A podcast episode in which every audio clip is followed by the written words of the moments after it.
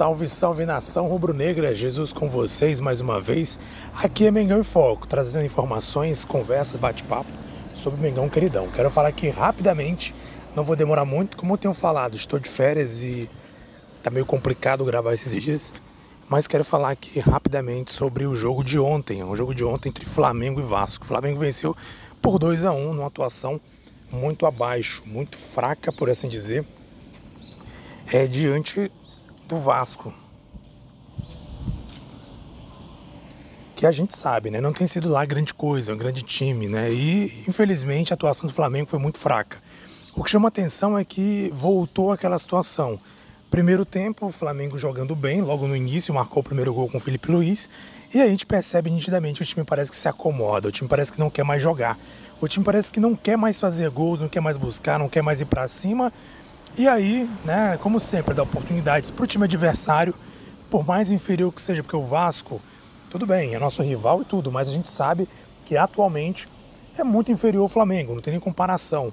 E aí o Flamengo deu oportunidade, deu espaço para o Vasco poder fazer aí, é, tentar, inclusive até marcou um gol, né, empatou o jogo um a um e é, certa teve até oportunidade de virar também, né, para ver como é, para ver como a gente é, o time realmente relaxou. Então, o um grande problema, o maior problema tem sido esse. O time relaxa durante a partida, sempre aí dando oportunidades para o Vasco tentar encostar no placar, inclusive, como eu falei, né, conseguiu empate. Então, o Flamengo jogando muito mal, mas muito mal mesmo. Né, conseguiu vencer no finalzinho com uma jogada individual do Arrasca, né? Arrascaeta outra vez é, se mostrando aí o grande craque, né? A gente costuma dizer que o Arrascaeta é meio time do Flamengo, e essa é a verdade. O Arrascaeta é metade do time do Flamengo.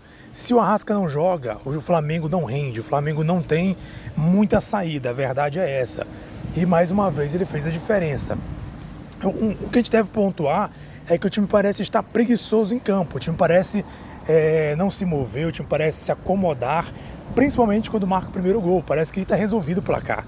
Então, assim, aquilo que o Paulo Souza tem falado muitos jogos, falta é, fome de bola, falta fome de gol, falta o, o time ter vontade de buscar e, e, resolver o placar. 1 a 0 não resolve nada, a gente sabe disso. Então o que tem que ser feito é fazer o gol e partir para cima, continuar em cima. Não adianta fazer e recuar e ficar esperando acontecer algo que não vai. E muita gente coloca a culpa no, no Paulo Souza, mas a verdade é que a gente sabe que ele tem feito o melhor dele para treinar a equipe. No final, uma crítica inclusive que um amigo nosso no WhatsApp fez em relação ao Paulo Souza é que ele colocou vários jogadores de ataque e praticamente me ficou um bando dentro de campo, né? Ele colocou vários jogadores, ficou apenas, se não estou enganado, o, o Davi Luiz, né, como zagueiro. Não lembro, acho que foi o Davi Luiz, só que foi como zagueiro e praticamente o João Gomes marcando, e o time foi tudo para cima. Isso, na minha opinião, é justificável, porque o Vasco estava totalmente recuado. Então pense o seguinte, se o time está recuado, não há por que colocar, deixar três zagueiros em campos, dois volantes, porque o time está totalmente recuado. Então é ir para cima buscar o resultado. O problema é que, aí das duas uma, como eu falei para esse meu amigo no WhatsApp, eu externo aqui para você, amigo e amiga, que ouve o nosso podcast. Das duas uma, ou o, o time não está acostumado a treinar dessa maneira, ou então os jogadores não assimilaram o treinamento, porque esse tipo de situação pode ocorrer durante o, a temporada. Na temporada passada aconteceu demais. O time jogar contra equipes pequenas, fracas, né, que recuam. O, o jogo, o jogo assim que mais lembro da temporada passada é contra a Chapecoense.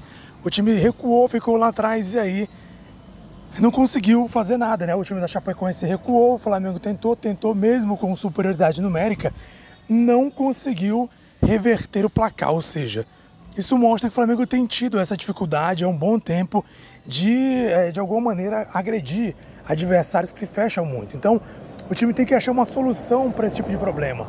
E claro, a gente vai dizer que realmente me pareceu um bando em campo, mas não tem o que fazer. Se o time está empatando, o time adversário está recuado e é inferior, tem que atacar mesmo. E não se ataca com três zagueiros e com volantes, né? Exceção se esses zagueiros ou volantes tiverem a qualidade para atacar também.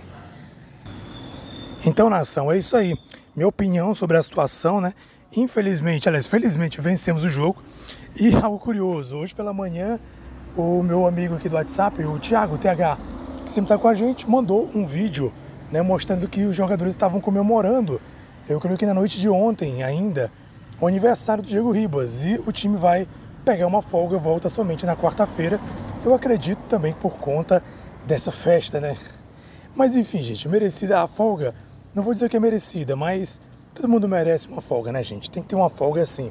Inclusive é por isso que eu tô gravando nas minhas férias e às vezes o, o áudio pode estar tá ruim, a qualidade, você pode estar tá ouvindo ruídos, barulhos de carro, porque é o momento que eu tive que, que eu tive para gravar aqui, né? Então é isso aí, nação. Um abraço para vocês, nações rubro-negras. Deixe sua opinião, seu comentário, você acompanha a gente pelas demais plataformas de rede social, você acompanha pelo nosso podcast, pelo Applecast, pelo Spotify, qualquer outra plataforma de podcast. Deixe seu comentário no Instagram, arroba Mengão em Foco, tudo junto, sem acento. Será um prazer comentar aqui. Opa.